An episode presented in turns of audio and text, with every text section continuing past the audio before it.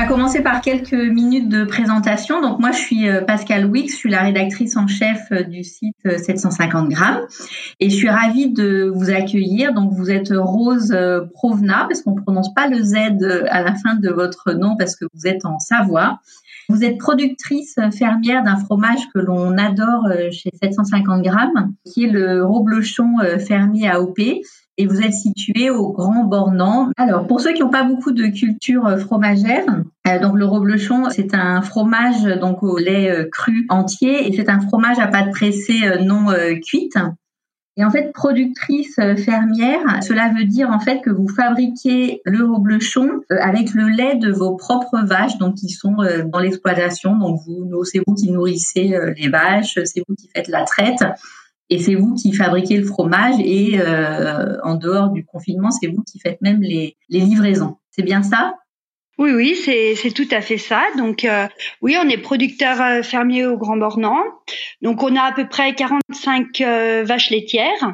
Donc, il, y a trois races de vaches autorisées pour le reblochon. Donc, la tarine, la montbéillarde et l'abondance.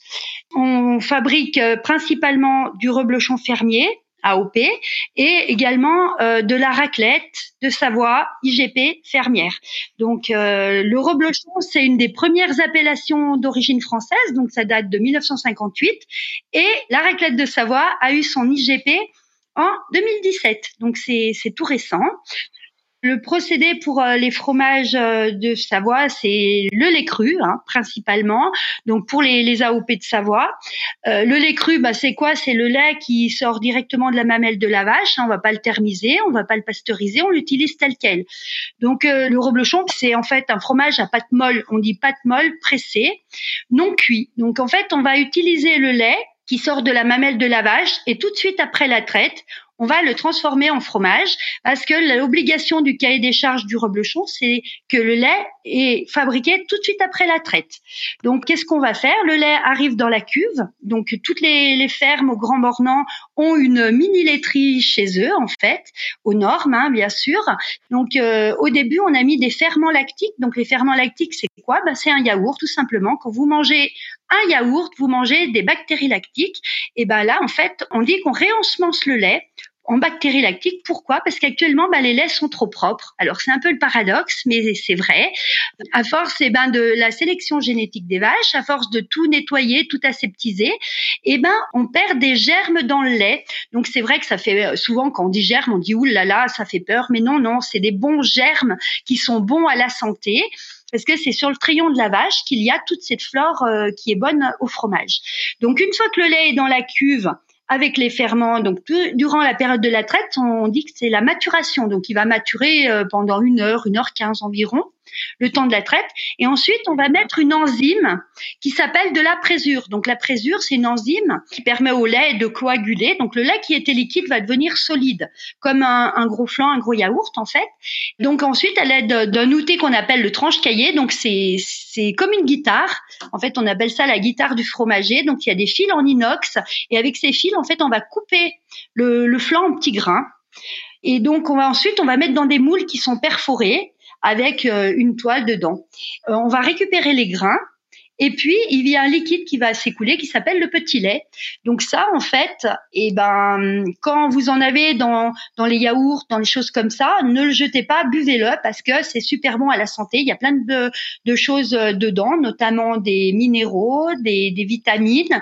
Et donc, c'est super bon à la santé.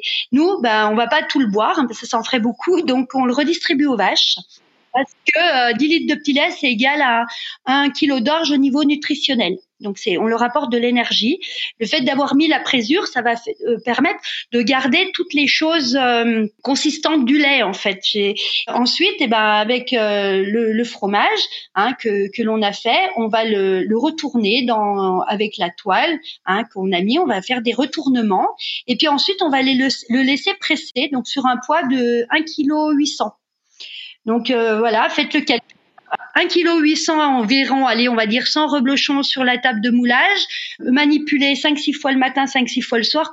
On n'a pas besoin d'aller en salle de fitness. Hein. Donc vous faites ça euh, à la main, euh, sur place Alors oui, toutes les productions fermières sont faites à la main, ce n'est pas mécanisé en fait, voilà.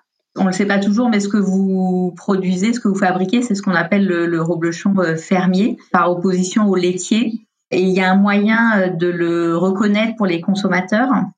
Alors oui, bah, le reblochon fermier, comme son nom l'indique, il est fabriqué matin et soir à la ferme avec le lait d'un même troupeau. On n'a pas le droit d'aller chercher du lait chez le voisin. Il faut que ce soit le lait de l'exploitation qui soit transformé. Et on le reconnaît à sa pastille de couleur verte. Donc il y a un autre type de reblochon qui existe, qui est le reblochon laitier. Et lui, c'est du lait qui est collecté dans les fermes et fabriqué en laiterie, et on le reconnaît à sa pastille de couleur rouge. Donc euh, pour vous donner une idée, euh, il y a à peu près 13 euh, 000 tonnes de, de reblochons laitiers fabriqués. Il y en a que 3 000 de reblochons fermiers. Donc on est voilà, il y a environ encore 110 exploitations de producteurs fermiers dans le reblochon. Euh, nos fromages sont souvent vendus en, en crèmerie. Voilà. En termes de, euh, saveur, de typicité, euh, le reblochon AOP, qu'est-ce que vous pouvez dire à nos consommateurs? Et après, je voudrais aussi qu'on parle de saison. On pense que le, la saison du reblochon est au moment des sports d'hiver et en fait, pas du tout. Si vous pouviez me parler de ça pour tous les fromages, les fromages qui sont goûteux, qui ce sont les fromages que l'on fait ben, actuellement. Hein. donc au printemps, euh, dès que l'herbe pousse, donc dès que les fleurs arrivent, et eh ben la, qualité du lait, et eh ben elle change, ce qui est normal. Et en fait, euh, les fromages sont généralement plus goûteux en période estivale qu'en période hivernale, puisque ben, elles mangent l'herbe des, des montagnes. Ils sont plus goûteux et euh, ils sont aussi plus crémeux souvent. Pour le reblochon, qui est un affinage de 21 jours, on voit moins la différence que des fromages à pâte cuite, par exemple. Pour les, les Beaufort, les choses comme ça, on va plus voir des fromages d'hiver, des fromages d'été à la texture de pâte qui est blanche ou plus plus jaune. D'accord, donc c'est plus la, la, texture plus crémeuse, plus de saveur. Donc en fait, il faut vraiment les acheter maintenant, en fait. Ah ben il faut les acheter toute l'année les reblochons fermiers. Donc c'est vrai que Malheureusement, je vais dire, le reblochon est souvent associé à tartiflette. Euh, c'est un excellent fromage plateau. Faut pas l'oublier. Euh, chez nous, euh, on mange rarement de la tartiflette. On mange souvent à l'entrée avec la salade verte ou le reblochon. Et, et, vous verrez, vous ne serez pas déçus avec un super pain de campagne et une bonne salade verte en entrée. C'est un pur bonheur. C'est vrai que quand il fait très très chaud, euh, il vaut mieux éviter, mais sinon il faut le laisser un peu à température ambiante. Et là, il va reprendre tous ses arômes et toutes ses saveurs. C'est un super conseil, mais j'ai le souvenir euh, d'une euh, d'une salade verte avec des, des radis un peu croquants, des dés de reblochon, et c'est vrai que c'était c'était vraiment bon avec des noix ou des noisettes. Vous, le, la manière de le consommer que vous préférez dans toute l'année, c'est quoi là euh, moi, c'est nature. En fait, euh, je, bon, je mange les, les fromages cuisinés, il n'y a pas de souci, mais j'aime euh, les fromages euh, nature tels qu'ils sont. Euh, ouais, voilà, avec un bon pain et puis un, éventuellement un bon vin hein, aussi. On est un peu épicurien dans l'âme. Généralement, j'aime les, les fromages qui ont un peu de goût quand même, pas trop jeunes.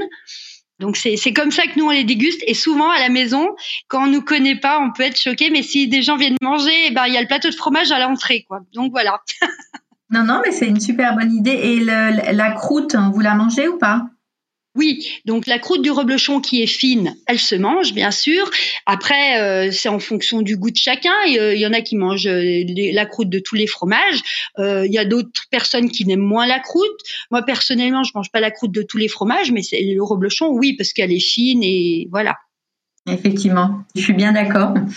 Ben, j'invite euh, fortement toutes les personnes euh, qui vous suivent à acheter des fromages euh, AOP, fromagisson, parce que derrière toutes les AOP, il y a beaucoup de producteurs fermiers qu'on a tendance à oublier et que si on arrive et eh ben à vendre nos produits ben c'est grâce à vous consommateurs.